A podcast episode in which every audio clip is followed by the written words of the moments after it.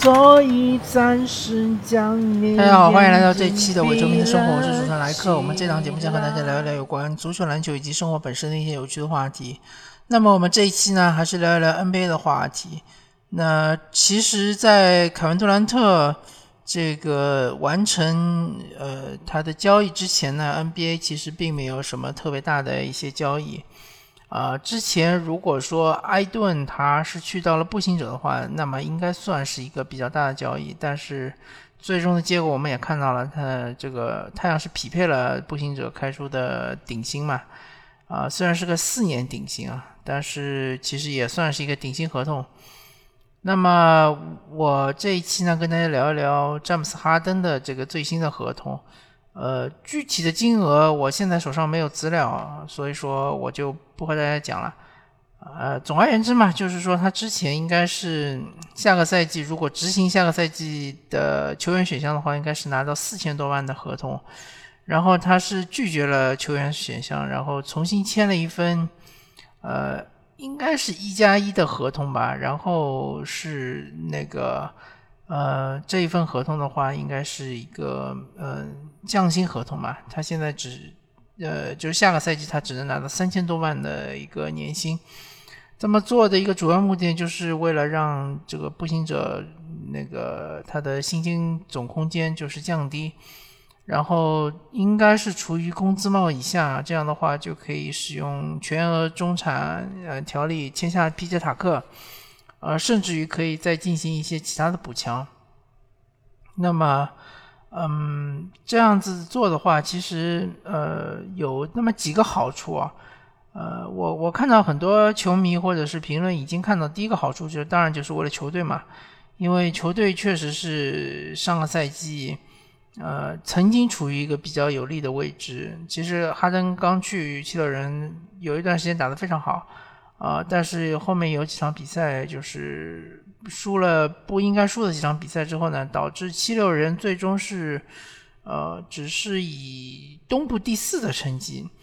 那其实当时的情况就是说，东部前四的这个战绩呢，差距是非常非常小的，好像，呃，最终大概就差两个胜场还是三个胜场。呃，然后七六人最终是在东部前四里面是排名最后一位的，嗯，当然就是可能最后一场或者最后两场我不太记得了，可能最后一场他们是放了，因为他们可能已经呃拿不到东部前二了，因为啊，当然就是说有的球队可能并不喜欢东部第二，对吧？因为会面对篮网，但是我相信没有球队不喜欢东部第一，那么。所以说，最终就是被热火拿到了东部第一嘛，七六人是东部第四，嗯，导致就是说七六人第一轮季后赛面对猛龙其实并不好打，因为猛龙可以说是东部后四名里面最强的一支球队，呃，消耗比较大，然后呢，再加上最后一场比赛恩比德又是受伤，呃，有这个脑震荡的这个迹象啊，进入了脑震荡保护协议中。导致他前两场没有上，那最终就是二比四输给了热火。呃，当然从呃去年的这个季后赛的状态，或者说从当时的这个呃水准来说，确实热火要比这个七六人要强那么一点。就算是恩比德没有受伤的话，我个人也也倾向于认为。七六人可能是无法战胜热火的，有可能就是输的更体面一点，可能是是四比三，呃，或者说就算四比二的话，可能比分也更接近一点，不至于像最后一场在自己的主场，在这个非非赢不可的一场比赛，就是 win or go home，就是输了就回家的这场比赛，在自己的主场，最后是狂输热火二三十分，这种情况确实是不太应该出现啊。那么。呃，七六人接下来就是下个赛季的话，为了他们季后赛能够就是像战胜像热火啊、雄鹿啊、凯尔特人啊这样的超级强队，他们就不得不进行呃一定的补强。那么他们是首先是从热火等于是挖来了皮杰塔克，因为皮杰塔克啊他是完全自由球员嘛，热火并没有他的鸟权。那么然后热火给皮杰塔克的工资呢？也不是特别的高，肯定是没有到全额中产，因为热火已经是冒上球队，他没有办法开出全额中产，他只能开出迷你中产。那么七六人是给了塔克三年的全额中产的一个合同嘛？那相对来说，塔克年龄也放在那儿嘛，所以他肯定是选择七六人。那么相对来说，热火肯定就是损失了嘛。至少说，当阿德巴约下去的时候，热火的内线就会变得非常的虚弱。呃。然后就是，嗯，相对来说，如果面对雄鹿，那么就有了皮杰塔克之后呢，就是嗯，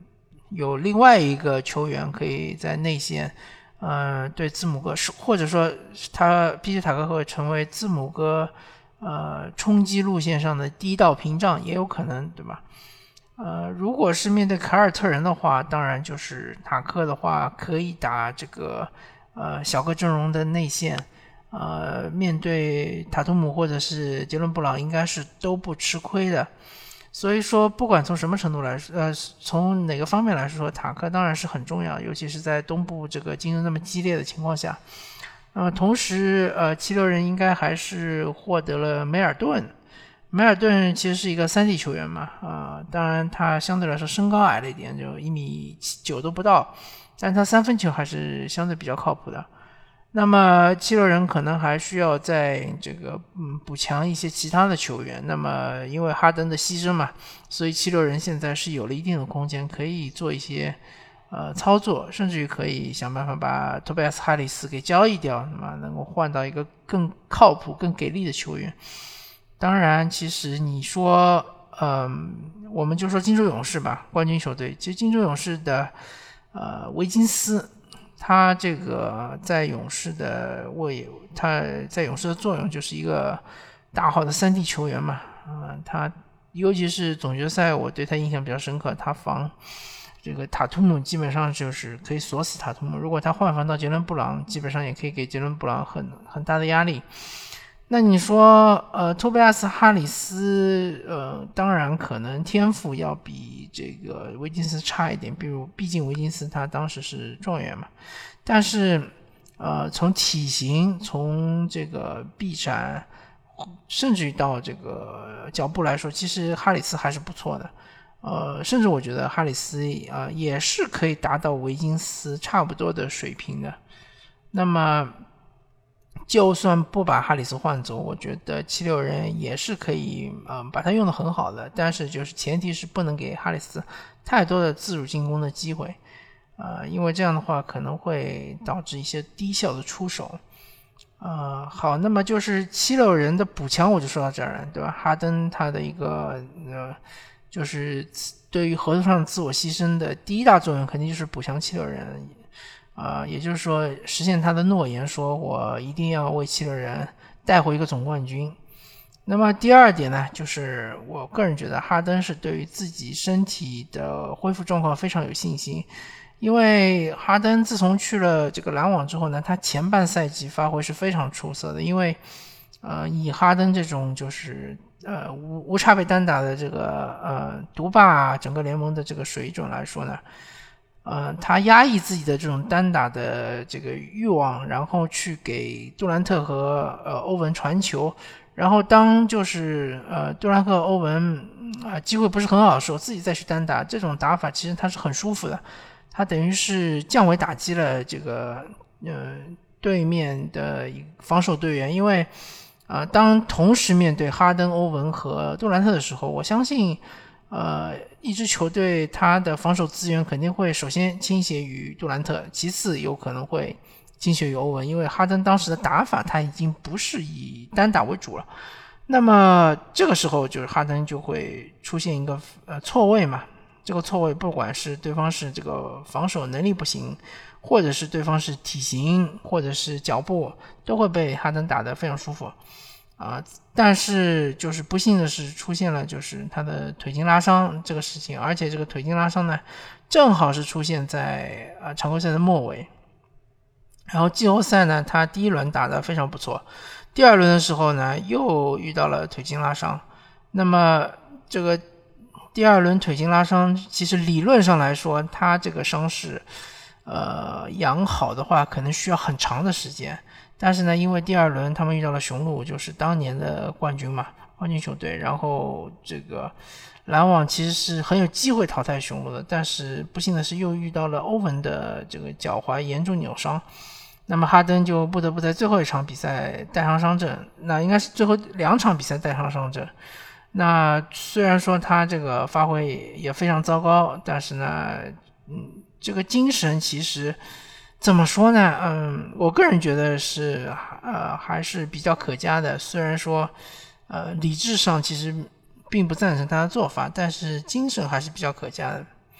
那么最终篮网还是不幸被淘汰。那么哈登呢？呃，也是由于强行复出，对于他的呃腿筋拉伤的这个恢复呢，其实是呃影响很大，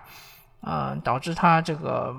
虽然说嗯整个休赛期他都在恢复中，但是。呃，延长了他的恢复时间，然后在呃回到训练营之后呢，第一就是他的身材是走形比较严重，第二个就是他可能腿筋并没有完全恢复。那么上个赛季他无论在篮网也好，在七六人也好，其实完全没有找到他原来的那种风采，就是原来那种无差别单打那种能力。其实上个赛季篮网是很需要这种能力的，因为呃大家也知道。众所周知，原因欧文其实是上个赛季几乎没怎么打，一共只打了十一场常规赛。那么杜兰特也有一段时间是受伤嘛，相对来说，哈登的话，他的健康程度还好一点，所以他其实是一个人是带着篮网在前进嘛。但是最终他还是选择和篮网分道扬镳，然后去到了七六人，因为那个七六人一方面是有老熟人啊，达里安·穆雷，对吧？另另外一方面呢，就是呃，上个赛季七六人确实恩比德发挥非常出色，而且他的出勤率也非常高。那么哈登觉得，其实说去去到七六人的话，对于自己夺冠的话是一个很好的机会。那没想到呢，其实去年确实他本人不在状态啊，很多人其实看衰他嘛，觉得他可能确实是年龄到了，或者他的打法。呃，之前那几年其实对他的身体消耗很大，所以他现在已经没有了爆发力。没有第一步爆发力的哈登，就意味着他没有这个突破能力。那么，没有突破能力的哈登就变得很好防了，因为大家只要呃留意他的后撤步三分就行了。那哈登最厉害的地方，尤其是单打的时候，无差别单打的时候，最厉害的地方就是他的这个三威胁嘛，因为他这个呃就是在运球的在胯下运球的过程中。他随时可能是从左侧或者是右侧的切入，也随时可能就是一个后撤步的三分，啊，或者就是说他切入之后呢，一个卫饼或者是一个小抛投，这些都是他非常厉害的绝招嘛。那么上赛季由于他这个腿部，呃，这个力量没有完全恢复，或者说有人认为他是完全失去了。没有这爆发力呢，他最后蹬一下，就第一下这个起步的蹬这一下不行，不行的话就导致他起步速度不够快，很可能被对方就是说脚步比较快的防守队员给死死的防住。比如说上个赛季，呃，吉米巴特勒，对吧？甚至于上个赛季打热火的时候还打那个叫什么西罗也有点打不动，对吧？这确实是，呃，对于哈登来说是一种侮辱吧。那么这个赛季，哈登之所以敢于放弃这一千多万的年薪，他觉得他这个赛季应该是能够恢复到巅峰时期火箭队的这个水准。那如果说是这种情况的话，那么哈登其实他的呃盘算就是说，这个赛季我可以牺牲一部分的薪薪金空间，啊，然后我把自己的权利展现给大家看。让联盟就是全联盟的其他球队看到我还是原来那个詹姆斯哈登，然后呢，呃，我就是有两种情况吧。第一种情况就是说，呃，恩比德也是呃非常健康，对吧？然后七六人一骑绝尘，最后呃在这个季后赛中啊，至少要打进东部决赛，对吧？甚至于能打进总决赛，或者甚至于更进一步拿到总冠军。那达到这样以上的成就，那么其实整个七六人来说是成功的。那么哈登本身也是成功的。那么这样的话，这个七六人就愿意心甘情愿的奉上一个超级顶薪，对吧？可能是四年或者五年。这个好像是有一个呃老将条例啊，就是三十七岁还是三十八岁的一个条例，就是规定不能就是有一个太长的一个合同。但是不管怎么说，哈登肯定要要为自己争取最后一份呃超超级长的一份这个呃顶薪合同。那么第二种情况就是恩比德可能又是拉胯了，对吧？又是呃受伤啊，各种就是呃这个负荷管理啊。那么七六人可能呃常规赛战绩不会特别好，但是哈登的数据会非常漂亮，可能是能达到三十分的三双，对吧？呃三十加的三双，或者说能够呃拿到过这个得分王之类的，对吧？那这种情况下呢，呃呃如果说这个恩比德能够在季后赛中还是比较健康的话呢，那么七六人至少能进第二轮，或者甚至于也是有机会进东决。如果说呃恩比德还是不行，那么呃哈登至少能够呃展现出自己的风采，然后呃实在不行的话，其实下个赛季是一个更好的机会，他能够呃跳出自己的合同，成为完全自由球员。然后再去其他的球队再签一份长约，对吧？也当然也是他追求的肯定是个顶薪了，啊，当然这个是有风险的，也风险就是在于这个赛季他千万不能受伤，或者说千万不能受大伤，因为他一旦受了大伤之后，就会马上被联盟抛弃，啊。其实 NBA 联盟真的是一个非常残酷的联盟，啊，包括之前的小托马斯啊，曾经是啊，就是得分榜第二的球员。啊，甚至还是什么第四节之王，对吧？第四节的这个呃联盟得分王，但最终还是无情的就被联盟给抛弃了。后面连这个底薪也签不到，包括之前的考辛斯啊，也是天赋满满，然后就是受了一个大伤，啊，又接着又受了一个大伤，之后就只能拿底薪。所以，嗯，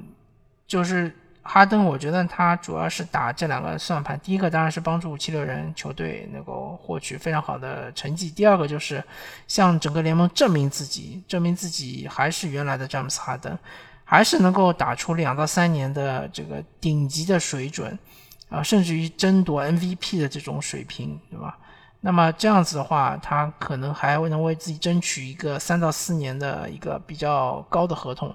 我们不说顶薪吧，就是顶薪可能，呃，要要求高了一点。那么至少是这个三千万以上的，或者三四千万的合同。那么，嗯，我觉得哈登应该是抱有这样的想法。呃，另外就是，嗯，应该是七六人是握有哈登的鸟权，所以呢，可以开出一个比较好的这个合同。啊，这一点我不是很确定啊，因为对于这个。呃，合同方面的信息呢，我本人掌握的也不是特别的全啊。但不管怎么说吧，呃，詹姆斯哈登到了现在这个职业生涯的末年暮年吧，或者说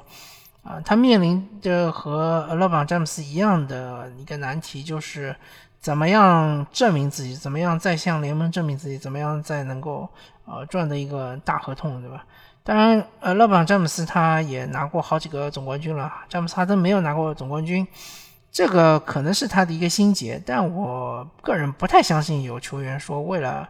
啊荣誉可以完全放弃金钱的啊，也有过，但是很少啊。之前大卫韦斯特对吧，放弃了一千万的年年薪去拿了个底薪，就是为了加盟勇士能拿到这个总冠军，有，但是确实是非常非常非常非常少。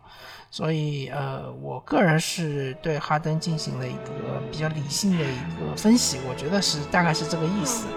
那么，感谢大家收听这一期的《我球迷的生活》，我是主持人莱克，我们下期再见，拜拜。